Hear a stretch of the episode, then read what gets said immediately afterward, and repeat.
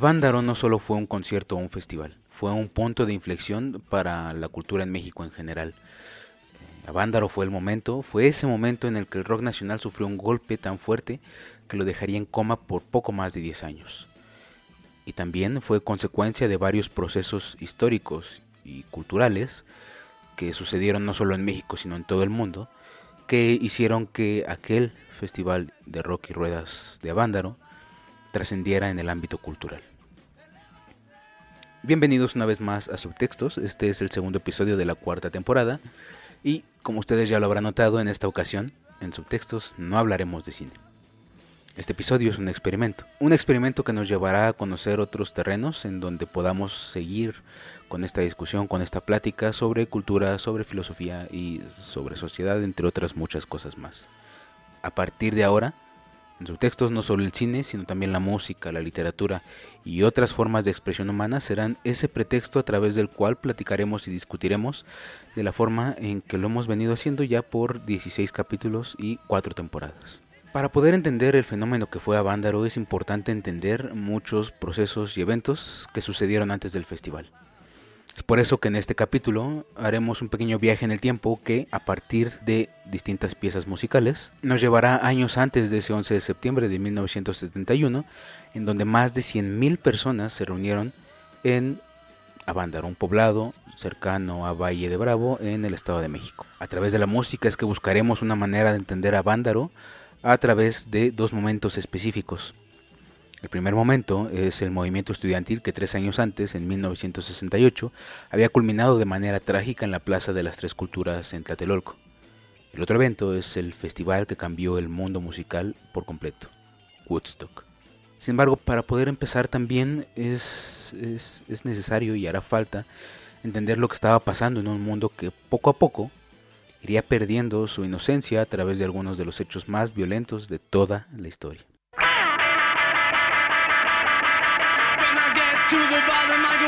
through the top of the slide. We'll stop.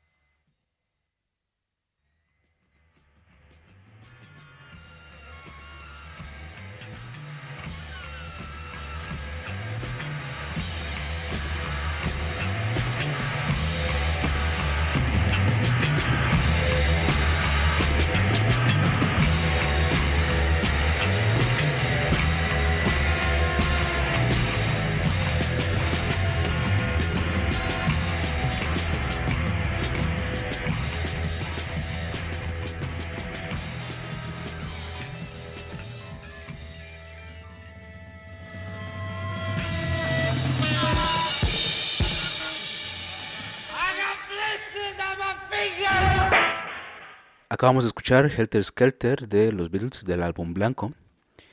Y uh, usé esta canción para empezar porque Helter Skelter marcaría sin duda alguna uno de los muchos puntos, uno de los más importantes puntos en donde la música y otros aspectos de esta vida occidental cambiarían, ya sea de manera directa o indirecta, y dejarían de lado completamente este aspecto inocente. El primer punto o el primer aspecto en el que cambiarían sería que para los Fab Four, para, para los Beatles, para The Beatles, este sería su track más ruidoso y rudo, pues todos los instrumentos, incluida la voz, tendrían ese ambiente desgarrador, saturado, fuerte, heavy. Si bien cuatro años antes los Kings, The Kings, ya habían hecho ruido con You Really Got Me y su, su, su amplificador rasgado, la unión de la batería golpeada con fuerza de Ringo, el bajo tosco de Paul, las guitarras distorsionadas de John y de George y la misma voz de, Paul desgarrada, fuerte, se conjuntarían para que la banda tomara, hasta ese momento, el primer lugar en cuanto a ruido se trataba. El Helter Skelter representa, en el aspecto físico, vaya, eh, un juego de tobogán que desciende. Es un juego tradicional del Reino Unido. Esta figura, el Helter Skelter, fue tomada por Paul quien usó las palabras eh, para simbolizar la decadencia y la caída, o lo que también podía ser un paseo eh, atropellado de subidas y bajadas. Tal vez esta era una manera en la que Paul veía el mundo y la sociedad, de la manera en la que se desarrollaba en esos tiempos. Pero sin duda alguna, una de los eh, una de las interpretaciones que nos vendría bien para entender este frenético fin de década de los 60 a nivel occidental sería la que Charles Manson le dio a Helter Skelter. Para el criminal estadounidense, todo el álbum blanco estaba repleto de mensajes proféticos codificados sobre una guerra racial apocalíptica que concluiría cuando el clan de Manson, la familia, obtuviera el control del gobierno estadounidense.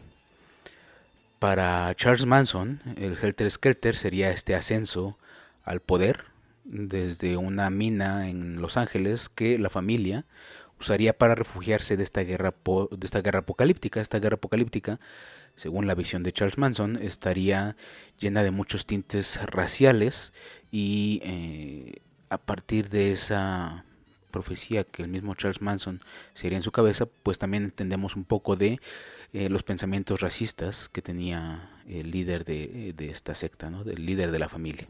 Basta decir, vaya, que este pensamiento fue importante en el actuar de Manson y su clan, este clan que cometió varios asesinatos, incluidos el de Sharon Tate y su hijo nonato. Eh, Sharon Tate era esposa del, actor, del director Roman Polanski. Y en 1969 la familia asesina no solo a Sharon Tate, sino a los invitados que tenía en su casa en Seattle Drive en 1969. Este evento, eh, este evento, los eventos que estarían eh, llevando a cabo la familia del 68 al 69, demostraron en específico el de Sharon Tate, demostraron eh, que este Hollywood de Pleiades, este Hollywood del Star System, eh, había dejado ya atrás su época dorada y se mostraba pues de manera agresiva, ¿no? Una figura eh, naciente dentro de este dentro de esta industria era asesinada de la manera más violenta posible. Mientras tanto, el mundo global también sufría este fin de la década. El mundo global estaba dividido en dos facciones que se enfrentaban en una guerra fría. Eh, una de las secuelas más importantes de la Segunda Guerra Mundial fue este enfrentamiento entre las dos potencias mundiales de la época. Por un lado teníamos a la Unión de Repúblicas Soviéticas Socialistas y del otro lado teníamos a los Estados Unidos de Norteamérica. Así fue que muchas configuraciones geopolíticas eh, fueron formulándose para perpetuar este conflicto. Mientras tanto, en el Pacífico, el ejército estadounidense, en este mismo aspecto, sufría cada metro ganado en Vietnam. Sus veteranos volvían a casa con secuelas emocionales y físicas irreparables, terribles. Del lado del Atlántico, pues los roces con el gobierno revolucionario de Cuba, de Fidel Castro, pues seguían la crisis de los misiles había pasado hace poco tiempo y los gobiernos socialistas iban ganando fuerza en América Latina y en otras partes del mundo. Mientras tanto también, bueno, en Europa, las pláticas que se llevaban a cabo para acordar la paz entre en, Vietnam se verían violentamente eh, interrumpidas por un movimiento estudiantil y obrero que marcharía por las calles de París, en Francia. Y por otro lado, Praga sufriría la invasión de eh, la URSS y otros estados del Pacto de Varsovia a causa de las reformas descentralizadoras eh, propuestas por Alexander Dubček y el socialismo con rostro humano. Pero todo este mundo violento, este mundo eh, agresivo, tendría una de sus contrapartes más fuertes en el mundo del arte, en el mundo de la música. Y es aquí donde podemos hacer presente que empiezan a ser en diferentes partes del mundo eh, algo que se conocería después como la canción de protesta. Esta canción que eh, con diferentes nombres a lo largo de diferentes países y regiones mm, se asociaría con un movimiento con movimientos de esas regiones para el cambio social las canciones de protesta, estas canciones de protesta solían ser situacionales, dependiendo de cada región, y se asociaban a, los movimientos sociales específicos. Y funcionaban como esta contraparte al, establishment, al, discurso violento que eh, se generaba a partir de esta guerra fría. Uno de los máximos exponentes, por lo menos en esta parte occidental, vaya estadounidense que conocemos, es Bob Dylan.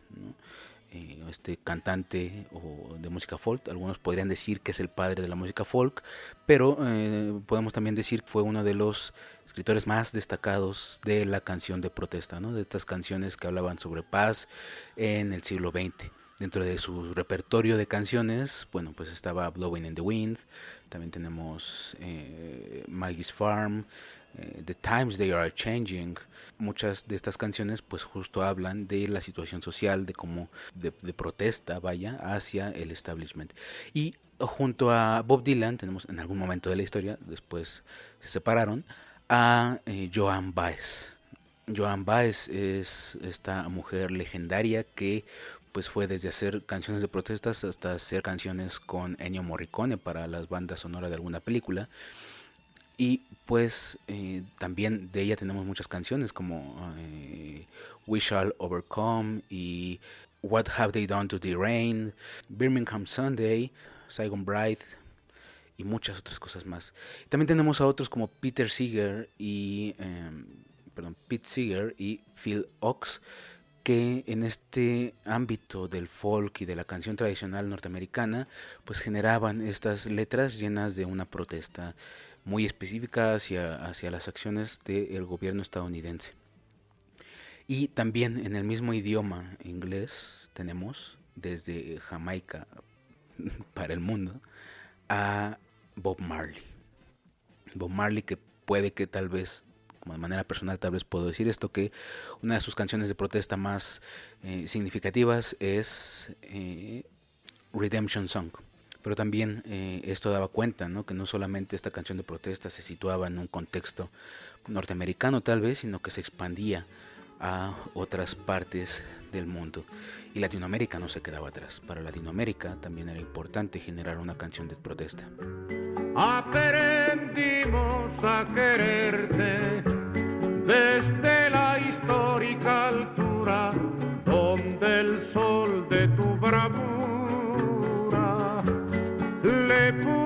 cerco a la muerte. Aquí se queda la clara, la entrañable transparencia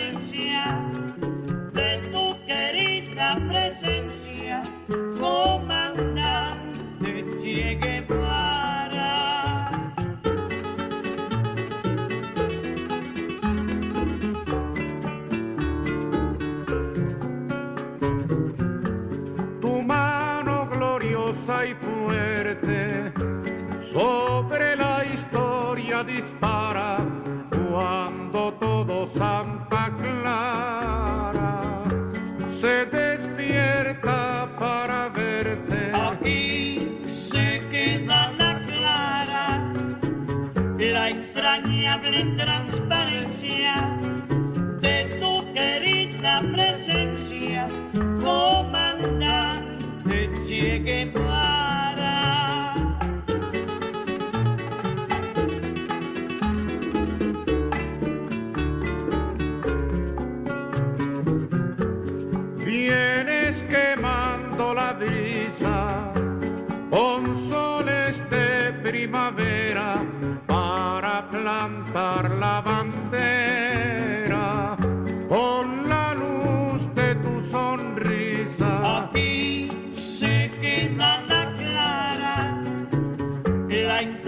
entrañable transparencia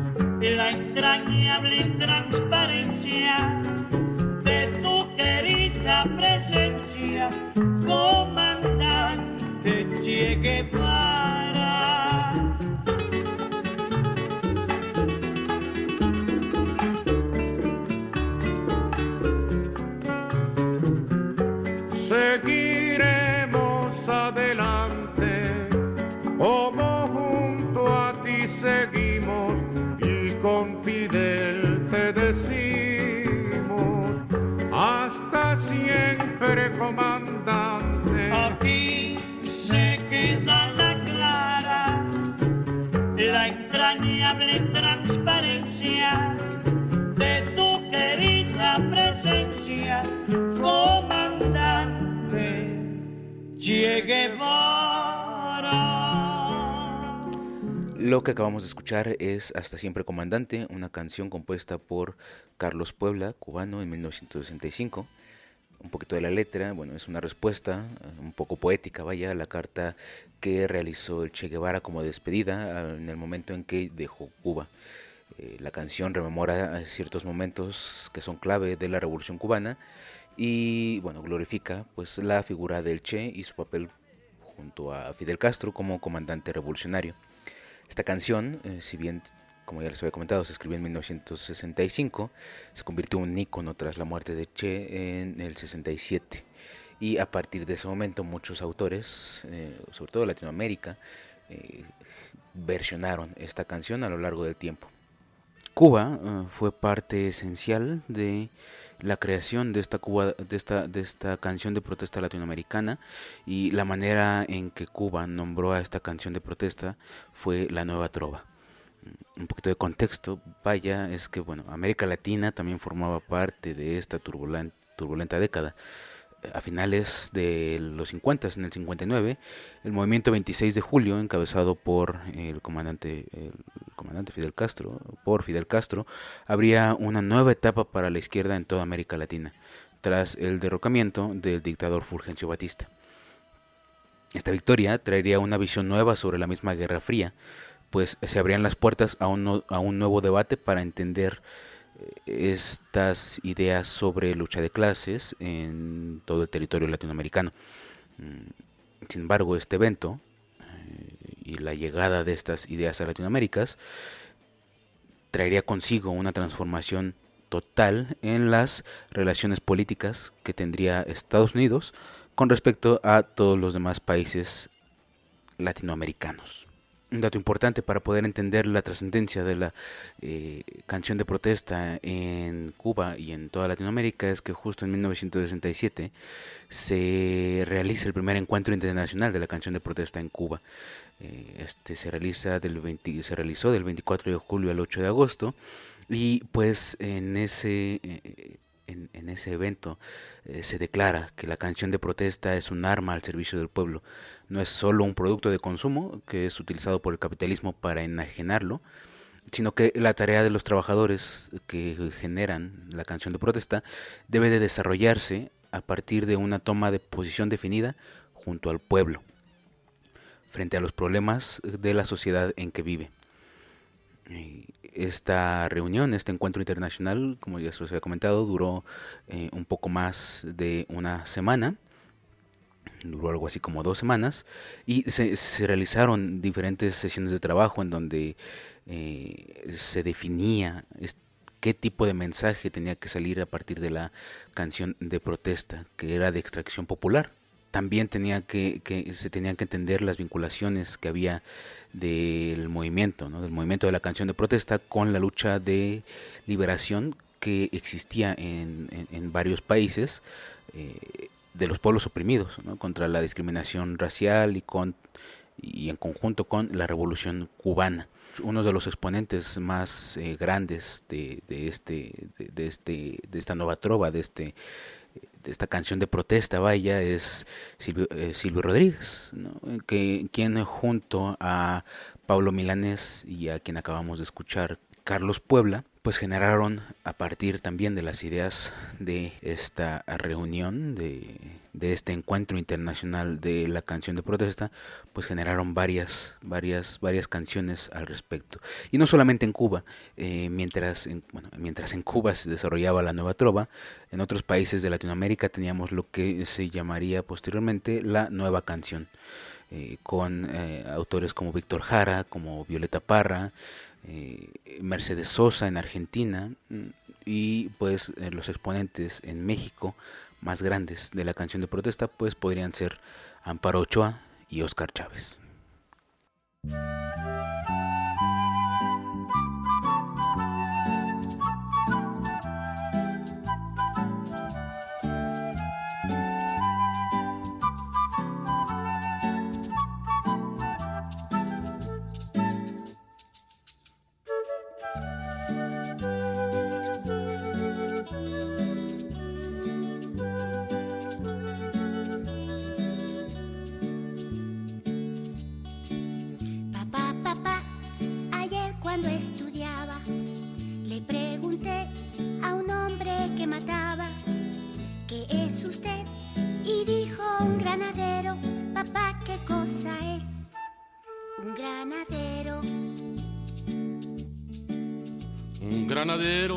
Un hombre analfabeto que maltrata a todo estudiante sin esperanza de amar a un semejante. Papá, qué malo es ser granadero. Ay, ay, ay, ay, ay, ay, Jamás nosotros seremos granaderos, vivimos del amor y del estudio, ni tú ni yo iremos por el mundo golpeando a estudiantes inocentes. Ay, ay, ay,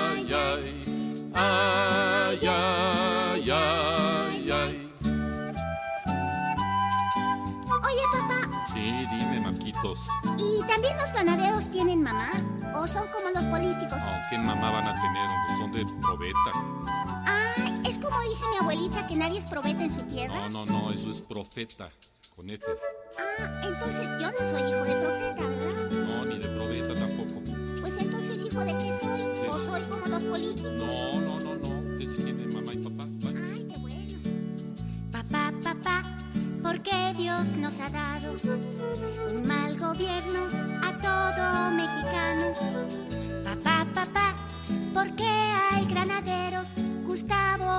En el gobierno?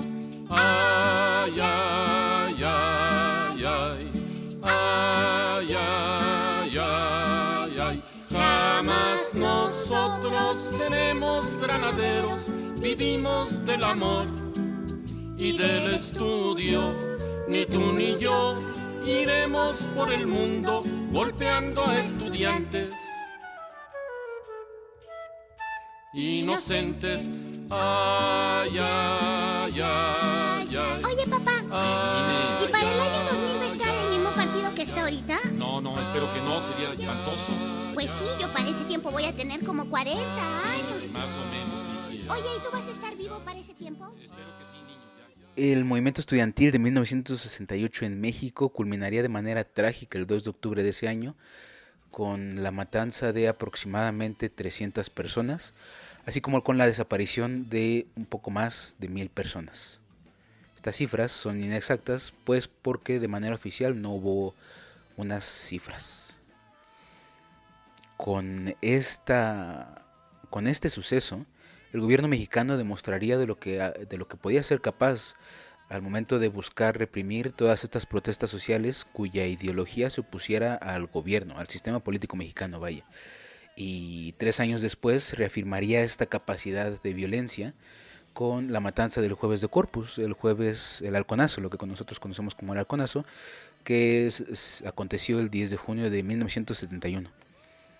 Estos dos actos de represión por parte del gobierno representaban ese temor que tenía el gobierno, ese, ese miedo que, vaya, que era infundado por la misma Guerra Fría que se desarrollaba en todo el mundo. Este miedo, pues, eh, era el miedo que las élites nacionales tenían con respecto a las ideologías de izquierda. Y al ser infundado por esta Guerra Fría, era infundado por Estados Unidos. Vaya, no es secreto que eh, en estos dos eventos, tanto en la masacre del 2 de octubre como en el halconazo, las agencias de seguridad estadounidenses participaron directa e indirectamente en estos dos trágicos eventos, en su planeación y en su ejecución. Sin embargo, estos actos también manifestaban el síntoma de miedo que las mismas élites tenían hacia los jóvenes, pues esa juventud era la que representaba de alguna manera la posibilidad de un cambio que pudiera hacer frente a aquellos que, que, tenían el control del poder. Este miedo eh, también se eh, perpetuaría en la congregación de más de 200.000 jóvenes reunidos en, en, el poblado de Avándaro, pues para algunos esta reunión, la de Avándaro, supondría la posibilidad de que, de nuevo, las juventudes buscaran enfrentar al gobierno opresor. El arte, y en específico la música, sirvió para en esos años hacer cara a todos estos atroces actos violentos y deshumanizantes que formaban parte de la represión gubernamental. El arte siempre ha tenido ese poder humanizante. El movimiento estudiantil del 68 se distinguiría por un fuerte movimiento contracultural, artístico, que en mayor o menor medida se dio gracias a la unión de los numerosos artistas que se unieron a estas protestas. La creación de la Alianza de Intelectuales, Escritores y Artistas trabajaba eh, de manera estrecha con el movimiento. Eh, escritores como José Revueltas, Carlos Monsiváis, Juan Rulfo, Octavio Paz, eh, trabajaban de manera conjunta con el Consejo Nacional de Huelga y potenciaban editorialmente los comunicados y las resoluciones de este órgano. Durante los meses de agosto y septiembre se llevaron a cabo diversos festivales populares tanto en la ciudad universitaria como en Zacatenco. Y eh, agrupaciones artísticas a, nivel nacional, como lo fue la Academia de Danza Mexicana de Bellas Artes, iban adhiriéndose al movimiento poco a poco. Al respecto, la música también era importante para el movimiento, y lo acabamos de escuchar con la canción que, que, acabamos de escuchar. Los cantos en los mítines, en las marchas y en las reuniones estudiantiles eran indispensables. En esas marchas los estudiantes cantaban corridos y canciones que y, al mismo tiempo modificaban las letras para contextualizarlas dentro de la lucha estudiantil. En el arte gráfico, todos los panfletos eran eh, adornados y enriquecidos con grabados de artistas universitarios. Y del mismo modo, artistas eh, más, con más renombre como Rius y Naranjo también aportaban al movimiento con las ideas que salían a partir de su pluma. Muchos de estos artistas fueron realizando desde la disciplina que ellos desarrollaban, desde la fotografía, desde el, periodismo, desde las artes plásticas, etc., eh, una crónica que de alguna u otra forma hacía frente al periodismo censurado por el presidencialismo mexicano, por este, por el poder. Mm, el movimiento del 68 fue el origen de muchas propuestas culturales que se fueron desarrollando posteriormente durante los años siguientes. Uno de estos ejemplos es Los Nacos, una banda que si bien no es tan conocida eh, al día de hoy, eh, es importante nombrarla porque pues fue una banda que nació como parte de las brigadas estudiantiles que boteaban los camiones en el transporte público, que se subía al transporte público para recabar fondos para, eh, para mantener el movimiento estudiantil. este y muchos ejemplos más dan cuenta de este caldo de cultivo que fue el movimiento en el ámbito cultural, que de manera directa o indirecta también dio pie a Vándaro. Una flor roja se detuvo en mi alma. Una flor roja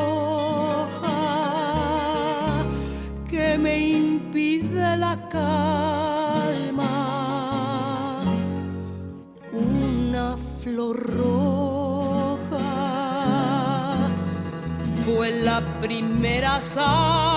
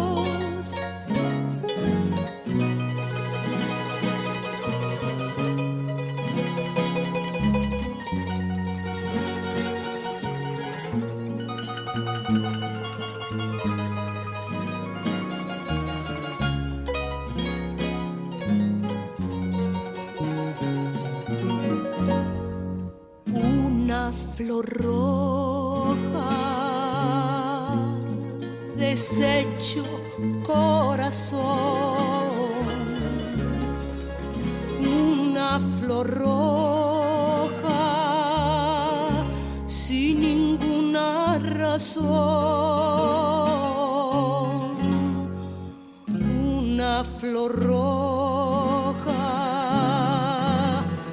despedazada y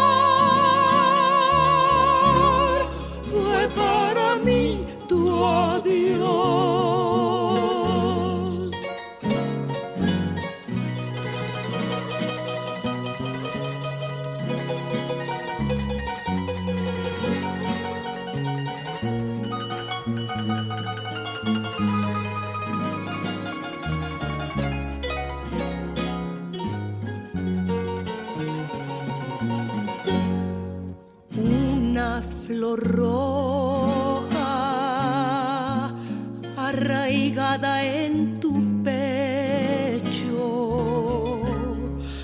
una flor roja, por Dios que no hay derecho, una flor roja abismo de la nada.